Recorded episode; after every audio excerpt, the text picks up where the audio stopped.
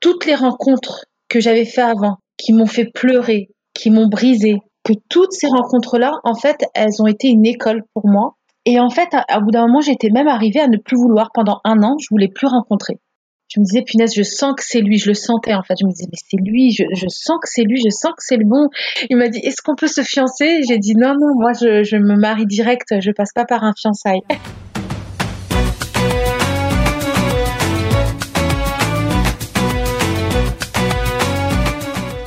Que la paix soit sur toi, ma chère amie. Bienvenue à toi sur Je peux pas, je rencontre mon mari, le podcast qui rassemble les femmes autour du récit de la rencontre avec leur mari.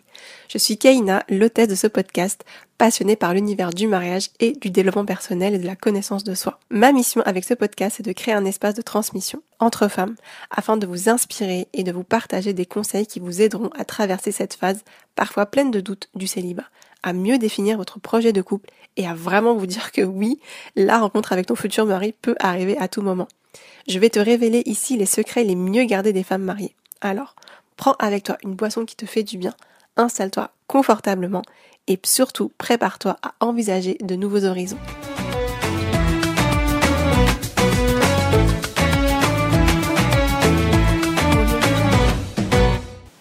Mes chers amis de Je peux pas, je rencontre mon mari, je suis super contente de vous retrouver pour ce nouvel épisode. Avant de vous faire découvrir l'histoire de Jasmine, je voulais vous dire, te dire que si tu affectionnes le podcast, le meilleur moyen de me soutenir, c'est de me laisser un 5 étoiles ainsi qu'un commentaire sur la plateforme de podcast. Je lis tous les commentaires et je serai ravie de lire le tien. Dans ce nouvel épisode, j'ai eu le grand plaisir de recevoir Jasmine.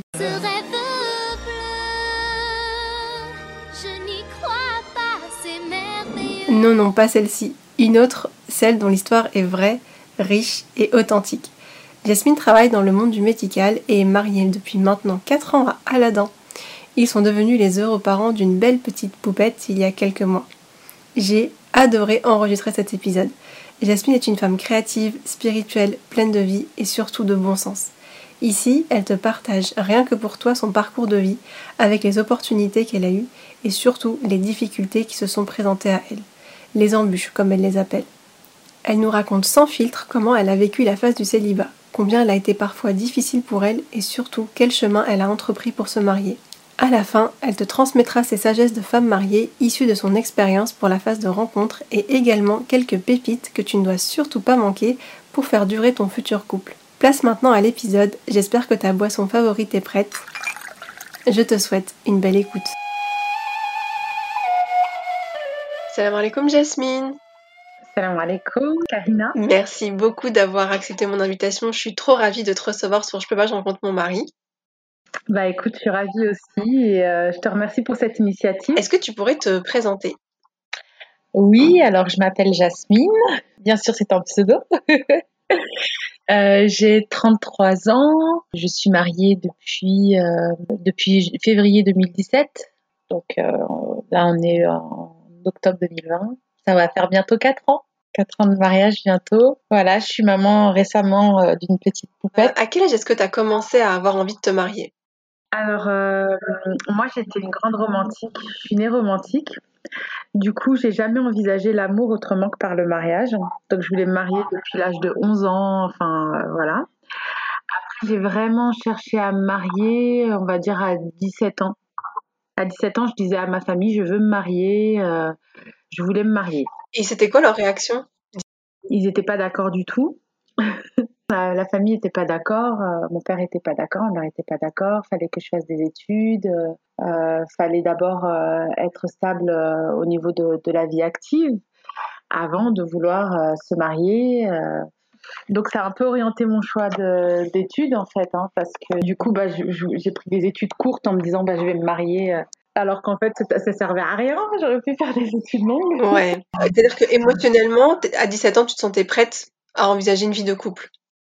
En fait, j'avais vraiment le besoin de me marier. Euh, j'ai pas, j'ai pas grandi dans une famille où il y avait des hommes parce que euh, parents divorcés, euh, grand frère qui est parti très tôt de la maison. Et je pense que la, la, présence masculine me manquait énormément. Et euh, j'avais, à travers le mariage, j'avais envie de connaître ça. Mmh, d'accord, super. Est-ce que tu as traversé des phases entre le moment où tu as eu envie de te marier et le moment où tu as rencontré ton mari?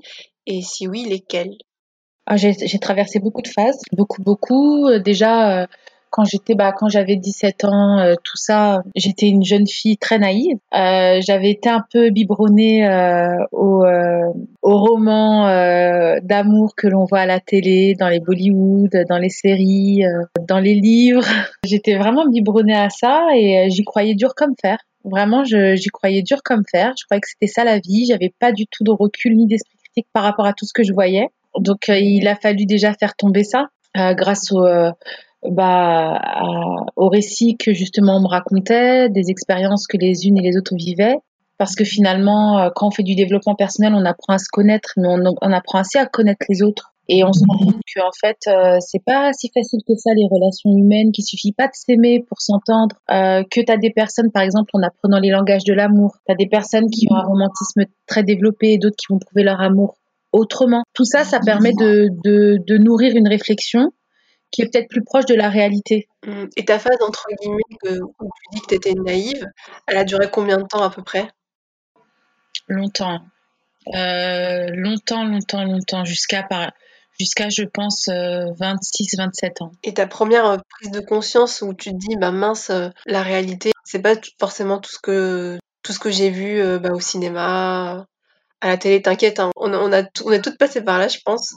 Euh, est-ce que tu as une prise de conscience ou c'est petit à petit que le chemin s'est fait en fait euh, dans ton esprit? Un peu des deux. Je pense que petit à petit, il y avait des choses qui ont été semées par, euh, comme j'ai dit, les, récits, le fait d'aller apprendre, d'aller de se documenter sur différents sujets. Forcément, il y a des choses en lien avec le mariage parce que le mariage, c'est une relation entre deux personnes. Forcément, quand des sœurs te racontent ce qu'elles ont vécu ou ce que leurs amis ont vécu, quand dans ta propre famille il y, a des vécus qui sont difficiles, bah forcément ça sème des graines. Et puis un jour la prise de conscience elle se fait. Euh, je sais que je crois que c'est euh, vraiment aux alentours de 26-27 ans que j'ai arrêté de regarder les Bollywood.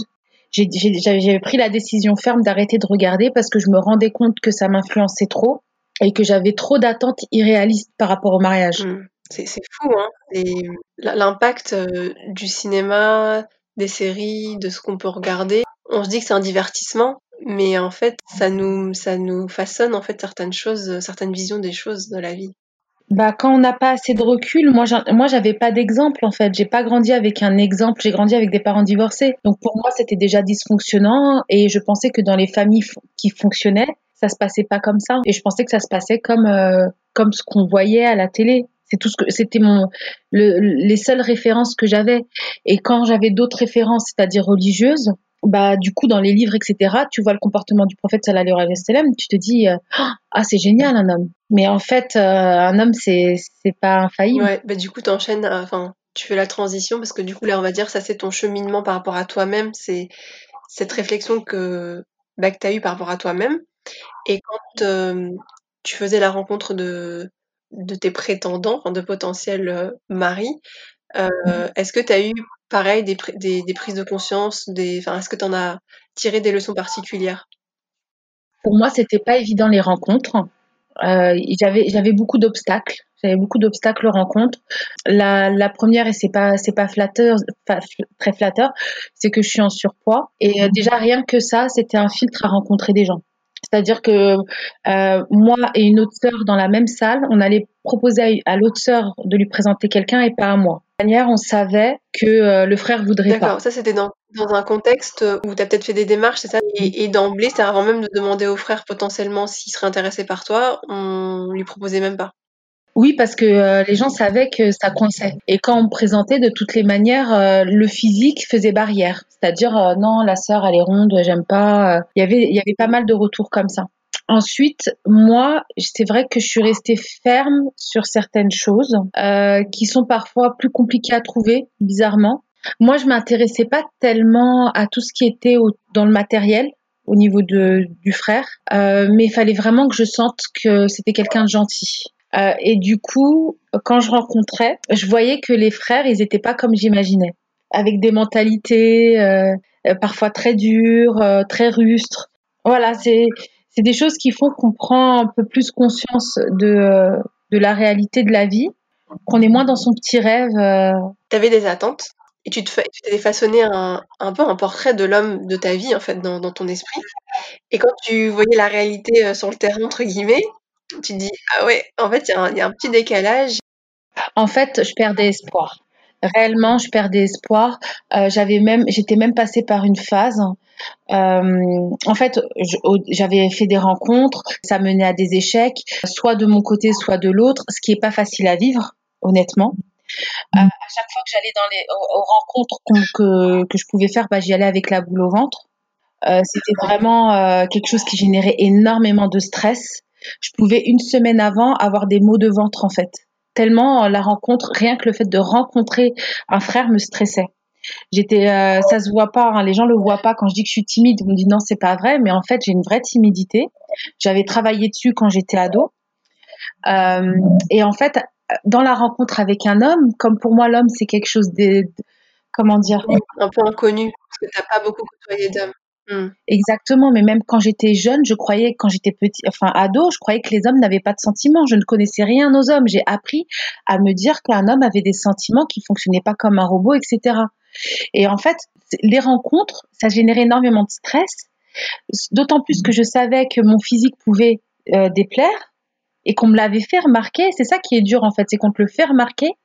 Et en fait, à, à bout d'un moment, j'étais même arrivée à ne plus vouloir. Pendant un an, je voulais plus rencontrer on me parlait de personnes, je disais non, je rencontre pas. Je veux plus. Je veux plus, je voulais plus parce que j'avais fait un calcul dans ma tête. Je m'étais dit, soit je lui plais et il me plaît pas, soit je lui plais pas et il me plaît. Soit on se plaît pas tous les deux, soit on se plaît. Donc sur quatre, sur quatre possibilités, il y en a trois qui font que ça va être négatif. Alors pourquoi je vais me fatiguer à y aller? Et ça, c'est cette, année-là où tu, tu décides de ne pas rencontrer d'hommes. C'était avec quel âge? Euh, je crois que j'avais 28, 29 ans. 28 ans. Je crois que j'avais 28 ans, ouais. Entre 27 et 28 ans. Hmm. Donc, du coup, tu passes d'une phase où tu étais, comme tu dis, entre guillemets, naïve, à une phase où il y, a un peu une désillusion. C'est ça. Voire même une déception, puis un découragement. Et là, tu dis, c'est bon. C'est ça. En fait, je trouve que c'est. Euh, enfin, on a l'impression que le célibat. Mais en fait, euh, moi, je me souviens que c'était une très grosse épreuve parce que c'est très éprouvant euh, au niveau de, de, notre ego, de notre être. C'est très éprouvant. C'est toute notre personne qui est mise en avant et qu'on rejette ou, qu'on accepte. Et c'est très difficile d'aller comme ça rencontrer quelqu'un et, et, et, de se faire une idée pour toute la vie euh, en, en, un rendez-vous d'une heure, euh, trois quarts d'heure, en étant accompagné. Euh. Enfin, c'est quelque chose qui est pas évident et euh, c'est très déprimant. Donc c'est vrai que j'en pouvais plus. J'en pouvais plus. J'étais fatiguée. Et euh, je voulais, je voulais plus rencontrer personne, quoi. Je voulais plus, je voulais qu'on me laisse tranquille. Je voulais euh, vivre ma vie de manière à, à ne plus me projeter dans, dans, quelque chose qui est forcément, enfin pour moi, qui allait forcément vers de l'échec. Tu vas à une rencontre, ça se termine en échec, t'es déçu. Une autre rencontre, un échec, t'es déçu. Alors qu'en réalité, avec le recul, euh, ça me paraît logique en fait tout ça, parce que ton mari, c'est, il y en a un parmi toute la terre en fait. Donc c'est logique que toutes les personnes que tu rencontres ce soient pas les bonnes tant que tu l'as pas rencontré lui. En fait, tant que t'as pas l'assurance de le, de le rencontrer, encore, je pense, on aurait une date où on se dit bon à tel jour, telle date, je vais rencontrer mon mari. Avant, ce sera que des échecs. Tu les vivrais bien. Mais tant que tu vis ces échecs sans savoir si un jour ou l'autre tu vas finir par rencontrer ton ton époux, je pense que c'est dur à vivre, quoi. Enfin, je pense pas être la seule dans ce cas-là. Ah tu m'as tu m'as emporté. tu m'as emporté dans ce que tu as dit. Et une fois que tu, bah, tu, que tu traverses cette phase où tu dis ça y est, c'est bon, je veux rencontrer plus personne, comment est-ce que tu comment est-ce que en sors en fait de cette phase et que tu acceptes de nouveau à rencontrer des hommes? En fait, c'est vraiment la je vais pas dire la confiance en Dieu parce que ce serait prétentieux de dire ça, mais c'est en fait de remonter un peu dans moi je suis très émotive, mais ça a été de remonter un peu dans le cerveau et, et de me dire écoute, toi tu es là que pour faire les causes si Dieu veut que tu te maries, tu te marieras. S'il veut pas qu'il y ait un autre rêve pour toi, il y a un autre rêve pour toi. J'ai ma famille, j'ai mon travail, j'ai de quoi vivre correctement, profiter de ma vie, etc. Si jamais je me marie pas, bah c'est pas grave, j'aurai d'autres projets. Et en fait, ça a été de revenir à ça et de me dire que finalement le mariage n'était pas si essentiel pour moi et que j'avais euh, en réalité qu'à essayer de me marier, mais que c'est Dieu qui ferait le reste. Une forme de lâcher prise. Et donc là, ça m'a, ça m'a un peu, on va dire, bougé dans le sens où j'ai arrêté de, je me suis dit bon, j'ai ouvert en fait les perspectives de rencontres, euh, par exemple, bah, euh, les rencontres collectives. auquel j'étais extrêmement fermée. Je m'étais dit jamais, au grand jamais, je mettrais les pieds dans un endroit pareil. Bah, je l'ai fait. Les rencontres avec euh, des, critères qui étaient, où j'étais très fermée, bah, que j'ai un peu plus ouvert. En fait, en me disant, voilà, on verra où est mon frère. Et même mon mari, quand je l'ai rencontré, il avait, il répondait pas à certains critères. Mais du coup, j'ai fait, je me suis dit, bon, je fais les causes, je fais le sabeb, et puis on verra. En fait, j'ai arrêté d'être aussi verrouillée qu'avant. D'accord. Du coup, on va laisser un peu le suspense pour la rencontre de ton mari. Donc, du coup, tu as, as, ouvert tes critères et, comment dire, tu as aussi testé des nouvelles choses. Voilà, exactement. En fait, mais avec l'intention de me dire, écoute, je le fais pour Dieu. Euh, ça marche, ça marche, ça marche pas, tant pis. Mmh. Et est-ce que aussi ça t'a ça t'a déchargé d'un certain poids? Parce que peut-être qu'avant aussi, tu avais trop une charge c'était comme c'était une attente principale, c'était peut-être une charge, c'était peut-être trop lourd, et le fait d'avoir dit ok, je fais les efforts et le résultat je le laisse à Dieu, ça t'a allégé d'un poids, j'ai l'impression. Complètement, ça m'a allégé d'un poids. Oui, c'est ça, ça m'a allégé d'un poids, vraiment. Et en même temps, euh, aussi de se dire que mon bonheur dépendait pas que de ça, que j'avais d'autres choses qui me rendaient heureuse, bah c'est tout de suite beaucoup moins douloureux en fait, même si ça reste pas facile. Du coup, la première fois qu'on te parle de ton mari, tu es où? Qu'est-ce que tu fais? Et comment tu réagis? Alors, euh, la première fois, j'étais partie à un brunch avec euh, trois copines. Euh, un brunch qui avait été pas facile à organiser parce qu'on n'arrivait pas à se mettre d'accord sur l'horaire et tout ça.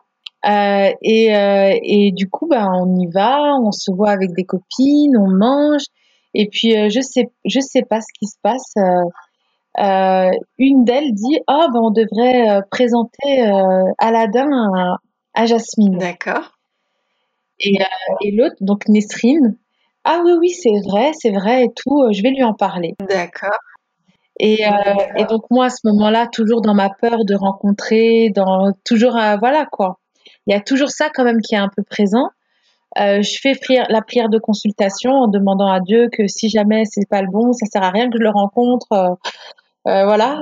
Et en fait, euh, Nesrine euh, me, me, renvoie un message en me disant, bah écoute, il est, il est en contact avec quelqu'un. Il m'a dit qu'il peut pas. Enfin voilà, c'est pas honnête de rencontrer deux personnes en même temps. Donc tant qu'il est en contact avec cette personne et que ça marche, voilà. Et s'il n'est pas en contact, si jamais ça marche pas, il reviendra vers moi. Mhm. Je prends ça pour, je me dis c'est un signe, c'est bon, c'est que ça fallait pas que je le rencontre, c'est bon et tout. Quand elles m'en ont parlé, à la fois j'étais euh, j'étais j'étais inquiète en me disant oh là là j'ai pas envie de rencontrer quelqu'un pour rien encore et tout euh.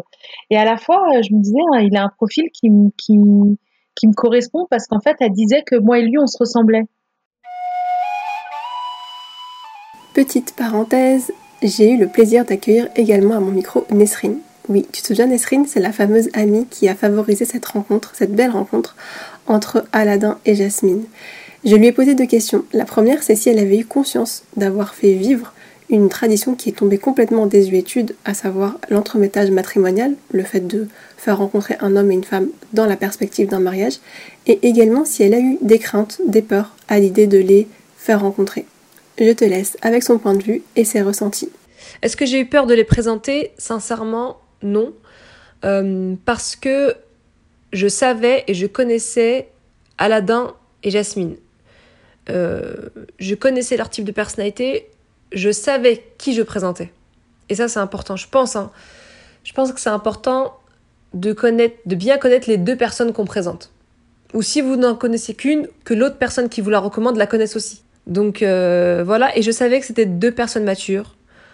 Et que si c'était amené à ne pas fonctionner, ben c'est pas grave. Je veux dire, ça arrive à tout le monde de, de rencontrer quelqu'un euh, dans un but bah, d'une relation sérieuse et d'un mariage et que ça ne fonctionne pas. Donc euh, voilà, je savais que si euh, c'était amené à ne pas fonctionner entre les deux, ben, bah, ça se terminerait quand même bien et puis ben, chacun sa route, chacun son chemin. Sincèrement, ça me fait plaisir de faire euh, revivre une ancienne tradition, à savoir l'entremettage. bah, souvent, quand on dit tradition, on se dit ah, c'est à l'ancienne, euh, il y a une connotation un peu mauvaise à la tradition. Ah ouais, c'est une ancienne tradition. Non, bah, comme dans tout, il y a du bon et du mauvais. Et euh, bah, c'est toujours bien de, faire revivre une bonne tradition. c'est satisfaisant parce que ça a fonctionné et, j'ai réussi. Je me dis, euh, j'ai réussi à, enfin, avec l'aide d'autres personnes, en demandant l'avis et, et grâce à mon ami qui m'a suggéré lors d'une discussion la rencontre entre Aladdin et Jasmine, bah, on a tous participé un petit peu à ça. Euh, moi, le fait que je les connaisse tous les deux. Mon mari, euh, mon fiancé à l'époque, qui me disait bah oui, carrément, c'est une super idée. Enfin voilà, ça, je, trouvais ça super satisfaisant de faire revivre sa tradition. J'étais contente et j'ai envie que ça fonctionne. J'ai envie que ça marche pour d'autres personnes parce que je suis, parce que je pense profondément que mettre un cadre, ça peut être bien pour les deux parties, pour les deux personnes qui se rencontrent. Ça peut être rassurant aussi se dire voilà, je, je, je rencontre telle personne parce qu'elle m'a été recommandée par une autre que je connais. C'est une ancienne tradition qu'il faut remettre au goût du jour et qui peut être une très bonne tradition. Et ça peut aider aujourd'hui des personnes qui ont euh, de bonnes intentions à se rencontrer et à euh, s'unir euh, et s'aimer.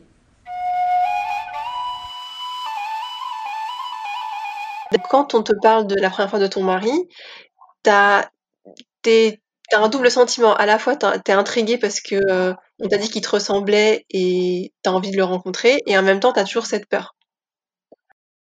Oui, voilà, exactement. J'étais, euh, je, me, elles, ont dit, qu'est-ce qu'elles ont dit? Elles ont dit qu'il était comme moi. Euh, dans notre culture, on n'a pas eu une éducation très maghrébine en fait. Et du coup, elles ont dit ça, et je me suis dit, ah tiens, ça veut dire qu'au niveau de la culture, on est un peu pareil tous les deux. Moi, je me projette beaucoup, et c'est vrai que je me disais, bah déjà, ça, ça éliminerait certains problèmes de, de différences culturelles, où on, on, peut me reprocher de pas être euh, euh assez comme les autres filles maghrébines, euh, etc. quoi. J'étais intriguée, j'étais intriguée. Et est-ce que, parce que du coup, tu sais, tu nous, tu nous disais qu'il euh, y avait une phase où tu voulais rencontrer plus personne, etc., et qu'après tu avais changé ton état d'esprit. Est-ce que c'était la première, euh, du coup, est-ce que c'est la première rencontre que tu as fait? C'était pas la première rencontre, il y en avait eu d'autres avant. D'ailleurs, qui m'ont fait prendre conscience aussi d'autres choses. Hein. Euh, par exemple, j'avais compris que, et ça c'est vrai que ça m'a beaucoup aidé avec mon mari, dans l'état d'esprit dans lequel j'étais euh, quand je l'ai rencontré, c'est que j'avais compris que quand ça marchait pas, ça marchait pas, fallait pas forcer. Quelque chose qui m'a, que j'avais fait d'autres rencontres. Et, du coup, elle m'avait fait aussi prendre conscience de certaines choses, ces rencontres-là. Et ça m'avait préparé à la rencontre avec mon mari, parce que j'avais compris que euh, euh, quand ça veut pas marcher, quand ça fonctionne pas, il faut pas s'acharner. Quand il y a des choses qui coincent, j'avais vraiment compris que quand c'est pas facile, quand il y a des choses qui coincent, quand il faut euh, il faut forcer un petit peu euh, d'une manière ou d'une autre que la famille ceci cela cela, c'est que c'est enfin moi dans dans mon, cheminement, j'avais compris qu'il fallait pas y aller. Si c'était facile, c'était bon. Si ça l'était pas, c'est que c'était pas bon et ça servait à rien. J'avais aussi compris euh, que quand un, un homme veut se marier avec toi, c'est très clair et limpide. Il n'y a pas de non-dit, de, de choses vagues, euh, de, euh, de choses dites à demi-mot qui te laissent penser que, mais qu'en fait non. Quand un homme il veut se marier et il veut se marier avec toi, c'est clair, il te court après, il te laissera pas partir. Il passe à l'action. S'il ne passe pas à l'action, si c'est vague, si c'est euh, flou, si c'est à demi-mot, etc., c'est que c'est pas mmh. ça. C'est vrai que parfois on peut se dire, euh, on peut trouver des excuses parce qu'on est attaché en fait. On, trouve des excuses on se dit non mais peut-être que euh, et pendant ce temps-là, ben la femme perd son temps et le temps c'est hyper précieux. Oui, exactement, exactement. Même quand on essaye de faire les choses bien, en suivant les règles, etc., c'est des choses qui arrivent où en fait on va on va laisser les on va nous laisser dans le flou et nous, pendant ce temps-là, on, on nourrit tout un tas d'espoir. On, on, pense déjà à notre robe de mariée. enfin voilà, on est déjà dans quelque chose où on donne déjà de notre personne, de, de notre personne en fait, pour au final, euh, ça marche pas. Donc en fait, il y a eu tout un tas de petites leçons comme ça qui ont fait que quand je, quand, quand je, quand je vais vers la rencontre avec, euh, avec, avec Aladdin, il y a tout un tas de principes que je sais déjà qui, qui vont être respectés. En fait, je suis préparée. Et moi, je, avec le recul, je trouve que j'étais préparée comme il fallait. Euh, toutes les rencontres que j'avais fait avant, qui m'ont fait pleurer, qui m'ont brisé, qui m'ont fait me remettre en question, qui m'ont fait même des fois, je me rappelle une fois, j'étais partie de chez moi jusqu'à la mosquée en criant sur Dieu, que Dieu me pardonne. en lui disant mais pourquoi tu me fais ça? Pourquoi je vis ça? Pourquoi tu me fais vivre ça? Pourquoi moi? Je comprenais pas. Et en fait, bah, c'est de l'ingratitude que Dieu me pardonne. Et j'avais compris que, que toutes ces rencontres-là, en fait, elles ont été une école pour moi et que en fait, elles avaient un sens. C'était que j'arrive à choisir la bonne personne. Quelle belle leçon. Enfin, quel bel apprentissage. Donc, tu rentres à la maison, tu fais ta salat et Nesrine t'annonce que finalement il est en échange avec euh, déjà une personne. Qu'est-ce qui se passe après? Bah, Quelques mois plus tard, euh, Nesrine revient vers moi en me disant Oui, Aladin, euh, il est plus en contact, euh, il a demandé après toi, du coup, est-ce que j'organise une rencontre Nanana. Et là, je me dis Bon, normalement, l'ancienne, l'ancienne Jasmine aurait dit non parce que j'ai déjà fait Salat Istikhara et j'ai une réponse négative. Enfin, pour moi, j'avais une réponse négative. Mais la nouvelle mhm. Jasmine va un petit peu s'ouvrir et se dire qu'on ne sait jamais. Peut-être que c'était euh, juste une preuve euh, que c'était quelqu'un d'honnête et qui fait pas plusieurs rencontres en même temps. Donc, j'accepte. J'accepte. Là, elle me dit, euh, oui, on va organiser une rencontre avec moi, donc Nesrine, moi Jasmine, lui Aladin et le meilleur ami d'Aladin, qu'on va appeler, comment il s'appelle Abou. voilà, Abou. ok. Donc il y a Nesrine, Abou et Aladin et toi, Jasmine. Voilà, et moi. Et donc moi, ça m'agace de me dire qu'il faut qu'il y ait Abou qui soit là. Mais je me dis, punaise, oh là là, avec mon esprit vraiment euh, jugeant, hein. oh là là, faut qu'il soit accompagné de son copain, c'est quoi ce garçon, euh, oh là là, ça sent pas bon, un frère qui doit être accompagné de son, copain, qui est pas capable de faire une rencontre tout seul, oh là là, ça se trouve, c'est un, c'est un, c'est un mec à copain. Un mec à copain, pour moi, c'est le frère qui, une fois marié, euh, passe son temps dehors avec ses copains et, euh, et s'occupe pas de sa famille. Donc, très jugeante, très jugeante, et je me dis, bon, allez, l'ancienne Jasmine aurait dit non, la nouvelle Jasmine s'ouvre. On ne juge pas aussi vite. Allez, il faut rencontrer d'abord. Donc, je le rencontre avec euh, Nesrine et Abou. Trop bien. Et, qu'est-ce qui se passe? Comment tu te sens ce jour-là? Bah, toujours angoissée. C'est pas trop hein. différent des, des autres rencontres? Tu sens pas que quelque chose euh, de différent se passe? Euh, Dans mon souvenir, non. Non, non, j'étais, j'étais stressée. Euh, je me rappelle. de toute façon, je, suis stressée par nature. Hein. j'étais stressée. voilà, je suis arrivée. je suis arrivée. J'attendais sur parking d'un, restaurant. Donc on, on, se dit bonjour, on se salue. Je me dis ah tiens c'est lui, il est différent de la photo voilà, je sais pas trop quoi. Après, on reprend la voiture et on va aller ailleurs pour aller manger dans un autre resto, pas celui où on devait, où on avait donné, on s'était donné rendez-vous. Du coup, on parle de tout, sauf de nous. Euh, Nesrine était en projet de mariage et euh, en fait, elle nous demandait euh, notre avis à tous les trois sur euh, ce qui se passait avec son futur mari à cette époque-là, qui est devenu son mari. D'accord. Donc là, et vous parlez plutôt du projet mariage de Nesrine. Du coup, c'était très bien parce que euh, en fait, euh, ça nous a fait parler de ce qu'on recherchait sans euh, que ce soit trop gênant pour dire que c'est alors moi je cherche ceci, cela, cela. D'accord, donc ça vous fait un petit sujet, on va dire de mariage, mais un peu indirect, pas trop gênant. Ok. Voilà, c'est ça. Et moi, ce que j'aimais bien, c'était que, en fait, j'aimais ce qu'il dégageait il était, en fait, j'étais pas face à lui, hein, j'étais face à Nesrine, et lui, il était face à, à Abou. Donc, on était en diagonale, et je le regardais pas parce que j'osais pas le regarder. Et donc, euh, du coin de l'œil, je voyais ce qui, ses attitudes, ce qu'il dégageait, euh, comment il était, et, euh, et, et j'adorais en fait. J'ai adoré, j'ai adoré ce qu'il dégageait, sa sérénité, à la fois son assurance, son charisme. C'est pas quelqu'un qui se mettait en avant, Bref, voilà, on comprend, je suis amoureuse de mon mari. Donc lors de cet échange, c'était vraiment, euh, enfin tout ce que dégage en fait ton mari. On va dire, moi, moi j'aime bien, je, je, vais, je vais appeler ça une aura. Tu vois un peu une aura, l'aura de son âme en fait, elle t'a touché. Voilà, c'est ça. À ce moment-là, tu te dis, c'est, c'est peut-être lui ou pas, ou pas encore? Bah, en fait, je suis une grande sceptique euh, au départ. Non, c'est pas que je suis une grande sceptique, mais c'est que ah, au bout d'un moment, t'arrêtes de te faire des films euh, très rapidement. Mmh. Donc tu es touché par ce qu'il est, par ce qu'il dégage, mais tu restes rationnel, on va dire. Voilà, Il n'y a rien qui est fait, euh, on verra. Voilà. De toute façon, moi, j'avais décidé par principe, en toute honnêteté, que même si on demandait ma main et même si je devais arriver à la veille du mariage et découvrir quelque chose qui allait pas, j'annulais la veille du mariage et que euh, je fonçais pas dans un mariage où je savais que ça allait être chaotique. Hmm. Tout ce que je vais dire par la suite, c'est toujours avec cette idée derrière que de toutes les manières, si Allah m'avait montré un signe, je j'aurais pris mes jambes à mon cou. Hmm. D'accord. Tu étais vraiment accrochée à, à ce tawakul en fait. Oui. Euh, voilà, t'as mis ça au-dessus de tous les hommes que tu, que tu pouvais rencontrer en fait, et lui y compris. Voilà, et au-dessus même du désespoir de se marier, Oui, au-dessus même de ça en fait. Parce que des fois on pense que quelque chose est bien et ça l'est pas. exactement. Comment se passe du coup la, comment se passe la, le reste du déjeuner, enfin le reste du, du repas et comment tu rentres à la maison, il y a quoi dans ta tête? Bah donc euh, du coup on mange, on discute comme je l'ai dit. Ensuite bah on part. Donc moi je me dis j'ai envie de continuer à le à lui parler.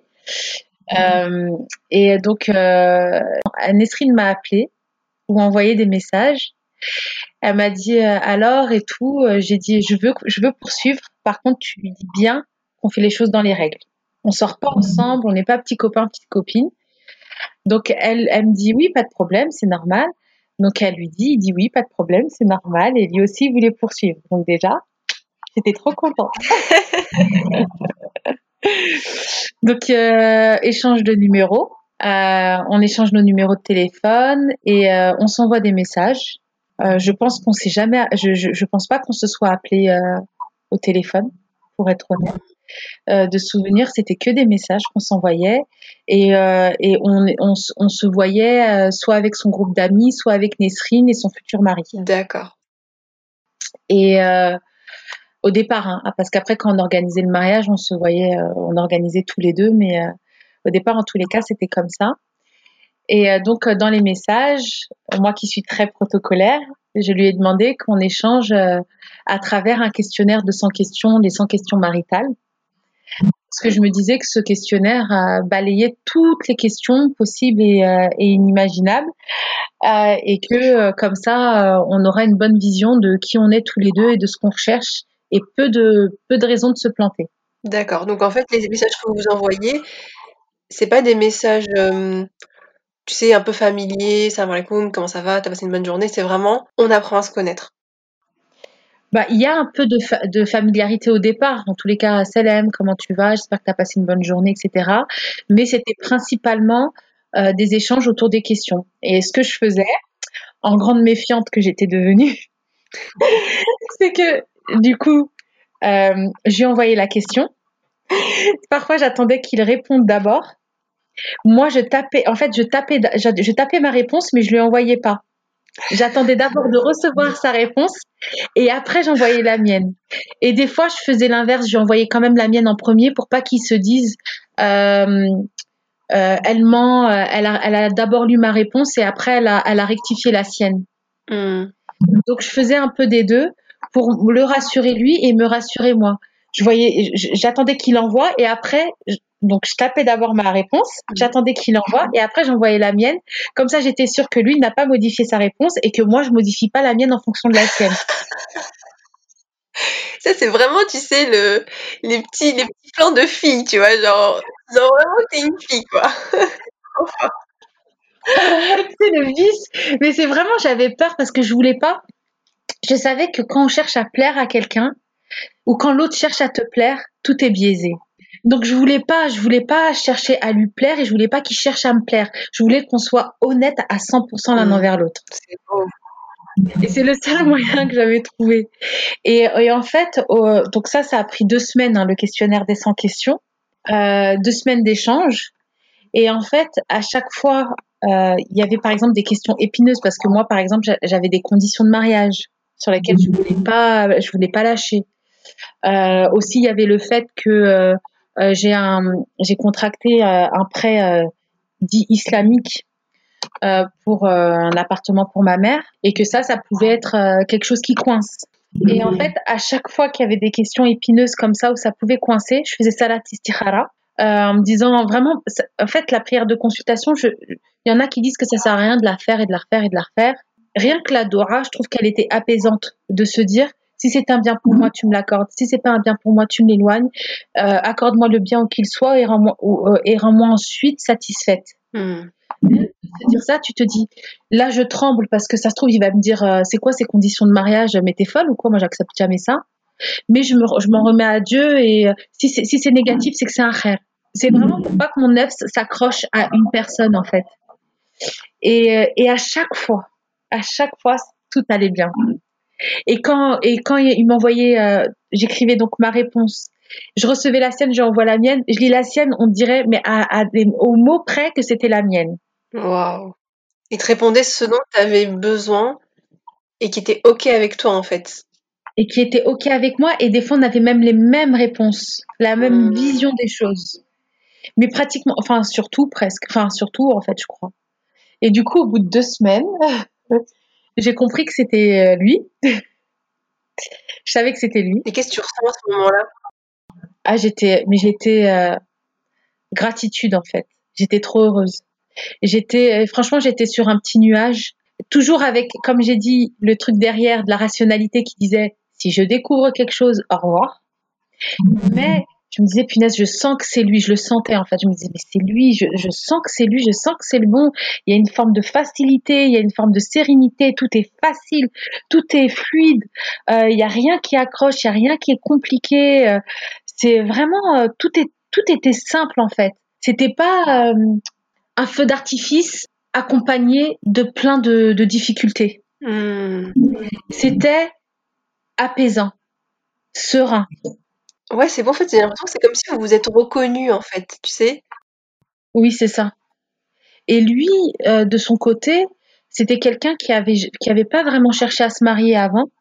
Il avait cherché à se marier que deux ou trois, enfin même pas un ou deux ans, et il n'était pas du tout pressé de se marier. Mmh. Personne lui mettait la pression. Euh, et je pense qu'il cherchait à se marier parce que voilà, ça y est, il était installé, etc., euh, etc. Mais il n'était pas pressé. Donc même lui, de son côté, c'est pas il m'a choisi parce que euh, voilà, euh, il était pressé, c'est parce que vraiment c'était moi. Mmh, il s'est pas marié pour se marier quoi. Il s'est marié parce que vraiment c'était toi. C'est ce qu'il m'a dit. J'espère qu'il m'a pas menti. C'est trop beau, c'est trop beau. Donc une phase d'échange, euh, j'ai envie de dire très productive parce que vous n'avez pas perdu votre temps, vous êtes allé droit à l'essentiel sur des choses concrètes de et dans l'honnêteté. Euh, tu apprenais à le connaître et il apprenait à te connaître. Et finalement, voilà, ça s'est, euh, ça s'est conclu d'une belle façon. Et euh, à, à, quel moment vous vous dites, ben, rencontre, je sais pas, des familles, enfin, comment vous êtes passé au stade supérieur? Alors, c'est lui qui a pris l'initiative de me dire bah, qu'il voulait qu'on, qu'on passe au stade supérieur. Euh, donc j'étais très très contente. euh, donc ensuite, euh, alors je me souviens plus bizarrement s'il a rencontré d'abord ma sœur ou d'abord ma mère. En tous les cas, il a rencontré ma mère et ma sœur. Ensuite, il a rencontré mon père. Mes parents sont divorcés, je le rappelle. Ensuite, j'ai rencontré sa famille. J'ai rencontré ses parents. Je suis partie euh, chez ses parents avec lui. Et euh, donc là, on a vu. Donc moi, il a plu à ma famille. Là, il a vu que moi, je plaisais à la sienne il était, lui, je sais que quand, quand on est sorti de chez ses parents, il était sur un nuage. Parce qu'il m'a dit, est-ce qu'on peut se fiancer? J'ai dit non. il t'a dit ça? il m'a dit, est-ce qu'on peut se fiancer? J'ai dit non, non, moi, je, je me marie direct, je passe pas par un fiançailles. ça veut dire quoi, fiancer pour lui? Pour lui, ça voulait dire faire le mariage religieux en attendant de faire le, le de préparer le mariage et tout ça. Ah. Et moi, je voulais pas. moi, j'ai dit non, non. Moi, je me marie direct. Je passe pas par un fiançailles avant. C'est trop marrant. Euh, et euh, ensuite, euh, ensuite le bon, c'était mon anniversaire en décembre. Mm-hmm. donc, on s'est rencontrés. Hein, le, le, la première rencontre, c'était le 27 juillet. 2016 mmh du coup. 2016. Mmh euh, commence, on commence à rencontrer nos familles à partir de septembre. Donc ma famille d'abord, après la sienne. Euh, et ensuite, euh, donc mon anniversaire, euh, donc c'est en décembre. Le jour de mon anniversaire, il se passe rien. Moi, je m'attendais à ce qu'il se passe quelque chose parce qu'il m'avait offert un, un nounours avant, en me disant c'est pour ton anniversaire, mais j'ai un autre cadeau. D'accord. Euh, il se passe rien, mais il était malade. Skin, il avait une rage dedans. Oh, c'était dur. le pauvre. Mais euh, il me demande si on peut se voir euh, le, le week-end suivant. D'accord. Donc, on se voit pas loin de chez lui. Il y a, il y a un lac et tout ça. Et là, il me ramène un gâteau, un sac avec un, cadeau dedans. Donc, euh, je prends le, on, mange le gâteau. Euh, je, je- j'ouvre le cadeau, un manteau, un joli manteau euh, qui m'avait plu, etc. Il m'avait vu. euh, je pense que au, au décours d'une balade dans un centre commercial, il avait dû voir que j'avais aimé ce manteau-là. Donc, euh, ce manteau, euh, il, il me l'a acheté. Et puis, euh, j'essaye le manteau. Et puis, dans la poche, il y a quelque chose. Uhum. J'ouvre, euh, je, je, je regarde. Ah, une boîte euh, de bagues. Donc, euh, je dis, ah, ça y est, ça y est, ça y est, ça y est. J'ouvre la boîte. Ah, déception, il n'y a pas de bague. Il y a, il y a, il y a, il y a une, euh, il y a une lettre. D'accord. Donc, je C'était m'assois. c'était une petite boîte qui avait la taille d'une boîte de bagues. Oui, c'est ça, ouais, exactement. Donc, je m'assois. J'ouvre la boîte et là, euh, je lis euh, Jasmine, ceci, cela, depuis que j'ai rencontré ceci, cela, nanana, nanana. Ok. Donc là, on est, on est assis, il est, il est assis à côté. Hein. Je retourne, je retourne la feuille, ceci, cela, cela, cela, cela. Et puis, je sais pas comment ça se fait que je l'ai pas vu avant, en fait. Et puis, je vois, veux-tu m'épouser? Écrit. Ouais.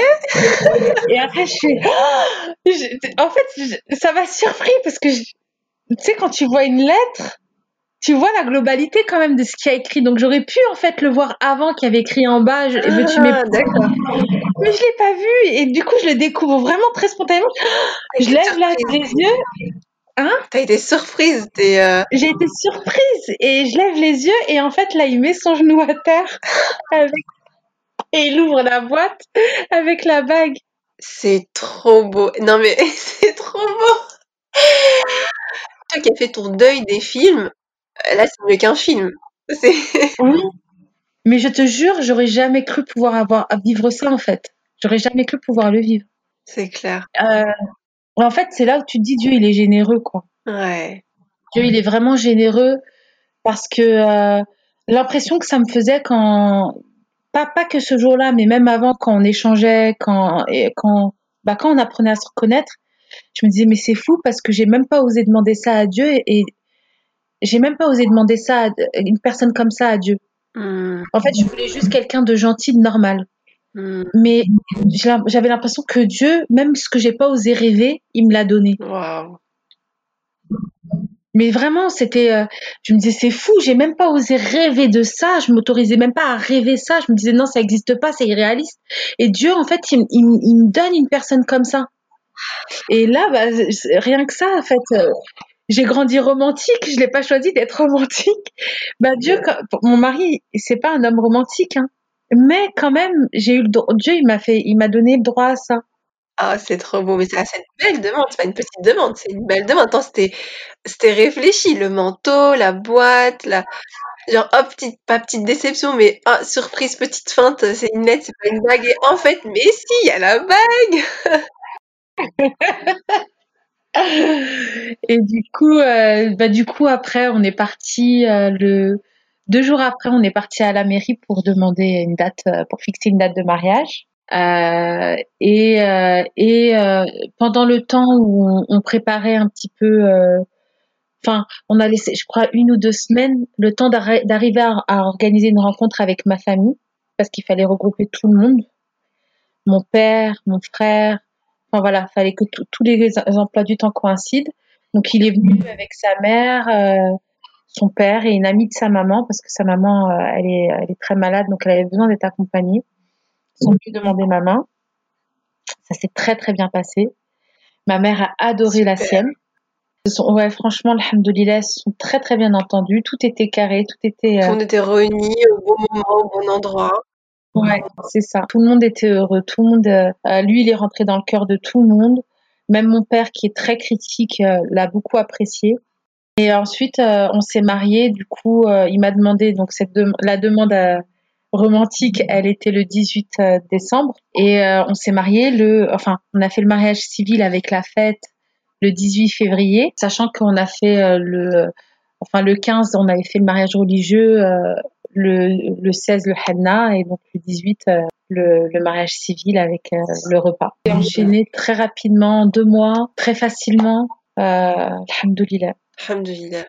Et qu'est-ce que tu, quel souvenir est-ce que tu gardes de ta, de ta fête de mariage, enfin de, du coup du religieux, du civil, enfin de, de toute cette période de fête? Qu'est-ce, Quel souvenir t'en gardes? En fait, ce que j'avais le plus aimé dans tout ça, c'est le fait de, que les gens soient heureux pour toi. Euh, c'est ce ce que je trouvais qui était le plus, le plus beau. Euh, au-delà de, de la, des questions matérielles, des robes, de ceci, de cela, c'est vraiment le fait que les gens ils partagent ton bonheur et qu'ils sont heureux parce que tu l'es. Et euh, ça, c'est euh, ouais, c'est vraiment quelque chose que j'avais euh, beaucoup, enfin, qui me frappait. J'étais là, mais comment ça se fait que les gens sont à ce point heureux Et j'étais contente que les gens soient heureux, en fait. Et ça me rendait encore plus heureuse. Il y a un truc un peu magique dans le mariage. Il y a une joie, c'est, enfin, c'est, voilà, il y a des, tout le monde se rassemble et, je sais pas, il y a une magie de joie. Et quand t'es invité, tu ouais. tu t'es heureuse pour l'autre, mais quand t'es mariée, c'est de voir que les gens sont heureux euh, que c'est la joie, que ça leur donne aussi de l'espoir pour eux. Euh, que, enfin voilà, parce que moi les sœurs, elles savaient que j'avais un parcours qui était dur, elles le savaient, et euh, et je pense que même mes amies étaient aussi euh, soulagées et heureuses de voir que en fait il euh, y a il y a même si on pense qu'il y a des barrières, que de manière logique il y a rien qui il y a y a tout qui est euh, en ma en, ma défaveur, et ben en fait non, si Dieu t'a destiné quelque chose, tu l'auras et et tu l'auras comme euh, avec le rêve en fait. Au regard de ta vie de, de femme mariée aujourd'hui, quel conseil est-ce que tu aimerais transmettre à la communauté des femmes de Je peux pas, j'en rencontre mon mari Il y a plusieurs conseils que, que je voudrais euh, transmettre.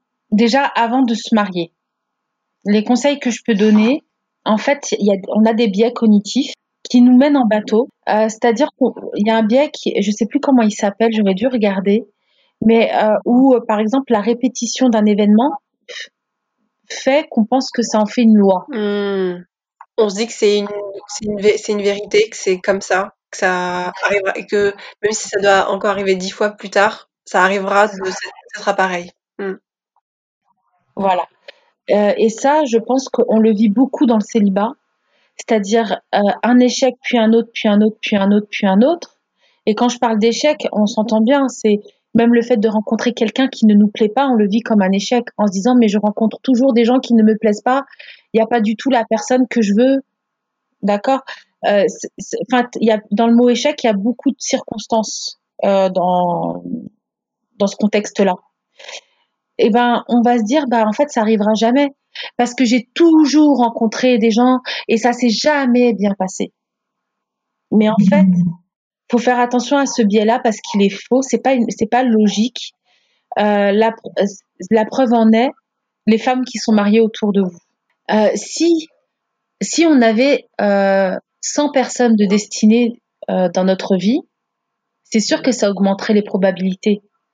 Mais comme on en a une, voire deux si on est divorcé, voire trois si on est redivorcé, mais que ça se compte pas sur les doigts d'une main le nombre de personnes qui te sont destinées, c'est normal qu'il y ait des, échecs avant.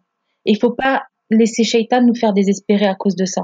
Aussi, le célibat, c'est très dur. Et je laisserai personne dire que oh, c'est bon, c'est rien. Euh. Non, le célibat, moi, je, me rappelle et je sais que c'est une phase qui est très, très, très, très dure, très difficile, qui remue beaucoup de choses en nous. Euh, mais un conseil que j'aurais dû écouter et que je prenais à la légère en me disant ouais, mais c'est parce qu'elles sont mariées qu'elles disent ça. Euh, non mais c'est bon, euh, savent pas ce qu'on vit, etc. C'est de profiter. Pourquoi je dis que maintenant avec le recul, je me rends compte que j'aurais dû plus profiter, même si je l'ai quand même fait, mais j'aurais dû plus profiter. C'est parce qu'en fait, ça ne change rien de, s'arrêter de vivre quand on cherche à se marier.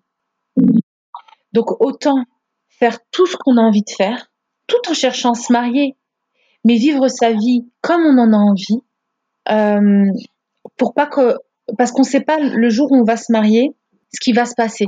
Moi, par exemple, mon mari est très ouvert, donc euh, pour les voyages, ça aurait été ok, on aurait pu voyager ensemble, faire des formations ensemble, etc., etc. Seulement, euh, j'ai une maladie qui m'a bloquée. Donc heureusement, je vais voyager avant le mariage. Mais pour une autre sœur, ça pourrait être son mari qui développe une maladie qui font qu'ils peuvent pas profiter, euh, faire des choses, sortir, voyager, etc. Pour une autre sœur, ça peut être quelqu'un de plus strict ou qui n'aime pas voyager. En fait, il faut essayer de pas arriver avec, enfin, je pense, avec des attentes en se disant ça je fais pas parce que je le ferai quand je serai mariée. Ça je ferai pas parce que je le ferai quand je serai mariée, sans savoir que si quand on sera marié, on pourra les faire ou mmh. pas. Du coup, d'être plus dans une démarche active et pas passive c'est, c'est oui, c'est de pas arriver au mariage avec une montagne d'attentes qui peuvent ne pas être, euh, ne pas trouver de réponse et après on est amer de sa vie passée. Et je, pense que euh, on rencontre d'autant plus des personnes de qualité quand on est épanoui. C'est plus facile de, euh, de rencontrer, de bien choisir la personne quand on n'est pas pressé de se marier. Quand, quand déjà notre vie elle nous convient et qu'on se dit bon bah c'est un plus. La personne vient comme un plus euh, et en fait, tu, n'as rien à lui demander. Juste, euh, ton mari a, comment dire, il a juste à être qui il est, mais il n'a pas à répondre à tes besoins. Quand je parle de tes besoins, tes besoins affectifs, profonds. Il est, un bonus dans ta vie et il n'est pas la réponse à tout un tas d'attentes. Voilà, c'est ça. C'est pas lui la source de ton bonheur. Voilà, en gros. La source principale. La source principale. Il y participe, mais c'est pas la source principale. En fait, je veux juste te dire, je sais que c'est dur d'entendre profiter de votre célibat parce que je suis passée par là et je sais que c'est dur à entendre. Mais vraiment, avec le recul, je me dis j'ai perdu mon temps, j'aurais dû plus profiter. Donc je dis pas, faut pas rencontrer, faut rencontrer, mais faites tout ce que vous avez envie de faire. Faites-le, faites-le, faites-le, vivez, vivez, vivez à fond. Une fois qu'on est marié, euh, moi je pense que ce qui m'aide dans mon mariage, ce qui m'a aidé à me préparer à mon mariage, c'est le développement personnel. Je sais que c'est très décrié, mais moi, ça m'a servi de me connaître, de connaître mes attentes, d'aller dans des séminaires et de me poser sur ce que j'attendais, parce que ça, au quotidien, on le fait pas forcément. À quoi ça répond? Pourquoi est-ce que j'avais ces besoins-là? Par exemple, mon romantisme exacerbé. Comment ça se fait que j'avais ce romantisme exacerbé? Euh, Voilà, moi, ça m'a servi. Ça m'a servi aussi de comprendre que des gens fonctionnent différemment. Du coup, ça ouvre au niveau de la tolérance et de, ça, ça permet de comprendre l'autre sans forcément le juger de manière négative, mais juste de l'accepter. Aussi de me documenter sur les, euh, les, différentes, euh, les différentes façons qu'il y a d'aimer les langages de l'amour. C'est important parce que des fois on s'entend pas juste pour ça. Et même en les connaissant, des fois, au début du mariage, j'ai eu du mal en disant à mon mari, mais pourquoi tu me dis jamais, jamais, jamais que tu m'aimes? Et puis en fait, bah, son amour, il me le montrait dans d'autres choses, dans tous, tous les services qu'il me rend, le fait que j'ai j'ai rien, j'ai besoin de penser à rien. Il, gère tout. Ce à quoi je peux penser, par exemple, j'ai besoin d'une bouteille d'eau, et eh ben il va me l'amener. Il va être à mon service en fait. Tout ça, c'est des preuves d'amour. C'est un langage de l'amour bien spécifique. Mais vraiment, en fait, quand je me suis mariée, je me suis imposé une chose, et ça, Dieu merci que je me la suis imposée, c'est euh, de d'ouvrir des boîtes dans ma tête, des tiroirs dans ma tête, et d'y ranger tout ce qui faisait de bien. Et en fait, je me disais, je vais mettre tout ce qu'il fait de bien parce que ça va, quand il y aura des choses qui vont mal se passer, je pourrai les ouvrir et me rappeler ce qu'il a fait de bien. Et du coup, ça fait que quand il y a des conflits ou quand il y a des choses qui vont pas, et eh ben en fait, ça va pas loin. Ça va pas loin parce que je sais tout ce qui me fait, j'ai dans la tête tout ce qu'il me fait de bien au quotidien, toutes ces petites choses qu'il fait de bien. donc tu focuses pas sur euh, parce que des fois, on peut vivre une situation et en te, rappelant, te rappelant pas les, choses de bien qu'il fait, ça va, ça va exacerber en fait le, le, désaccord ou entre guillemets la petite dispute. Et là, le fait de pouf, de, de, mettre bah, tout le bien qu'il t'a fait. Dans ma tête, ça ne va pas loin du tout. Et au contraire, ça fait que ça a nourri de mon côté une, forme de gratitude vis-à-vis de lui, qui fait que moi et lui, on est dans quelque chose d'assez positif. Je lui fais, je fais euh, plaisir, il me fait plaisir, plutôt que d'être dans, dans, une dynamique négative. Ouais, tu m'as pas fait ci, tu m'as pas fait ça. Pourtant, euh, on est loin d'être parfaits tous les deux. Il a des défauts, mais euh, comme je suis pas focalisée dessus, bah du coup le quotidien il est plus léger en fait. Et même quand je vois qu'il a un défaut qui est marqué, qui, qui dure dans le temps, bah j'en fais pas toute une fixe, j'en fais pas une fixette parce que mmh. je me suis éduquée dans ma tête. Maintenant tout le rêve qu'il a et qu'il fait est noté. En fait, moi je pense que ça c'est important parce que je me rends compte autour de moi euh, dans les expériences des unes et des autres que, euh, en fait, être exigeant, c'est devenu à la mode. J'ai l'impression, je dis les choses avec mes mots. Une société moderne de performance. Tu dois être au top partout, dans ta vie professionnelle, dans ta vie sociale, dans ta vie amoureuse, dans ta vie, même en tant que maman, faut être, euh, tu vois, c'est. Et, et, du coup, il y, a, y, a, des personnes qui pourraient être très heureuses dans leur vie de couple et qui ne le sont pas parce que il manque un élément. Euh, il y a ça qui va pas. Euh, et en fait, l'exigence c'est tellement devenu à la mode, la performance est devenue à la mode que en fait, il y a même, n'y a pas le recul de se dire bah c'est pas grave, c'est pas dramatique. Et, et parfois même, il y a des gens qui se comparent à d'autres. C'est-à-dire euh, une sœur, bah, elle va dire ah mon mari m'a fait ci, m'a fait ça, et l'autre elle va se dire mais pourquoi mon mari me fait pas ça? C'est pas normal. Et en fait, ça va générer euh, euh, de la frustration, de la colère, alors que son mari peut-être à elle, il lui fait d'autres biens. Donc euh, je pense que plutôt que d'être exigeant, il faut être dans la gratitude, dans le contentement de ce qu'on a, voir ce qu'il y a de positif, parce qu'un homme, finalement, comme une femme, on est comme des enfants. Si tu nous encourages, si tu vois le bien, si tu crois en nous, on fait mieux. Mais si tu, si tu nous matraques tout ce qu'on fait de pas bien, si par exemple, euh, je sais pas, il y a hum, ton mari t'aide pour une tâche ménagère et tu lui dis euh, oh tu l'as pas bien fait, est-ce que tu penses vraiment qu'il va la refaire? Ouais, ça donne pas envie. Hein. Moi, mon, mon mari, c'est lui parfois qui me dit ouais t'as mal fait ça, bah, j'ai envie de lui dire bah je refais plus alors. J'ai fait du mieux que je pouvais. Non mais c'est vrai, je, je fais du mieux que je pouvais. Et en, et en plus tu me critiques, bah dans ce cas-là je me fatigue pas à le refaire.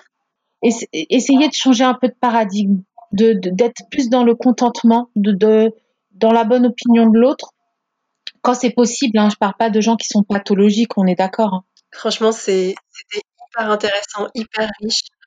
Euh, tu as donné des conseils à la fois pour la partie rencontre et en bonus pour la partie mariée.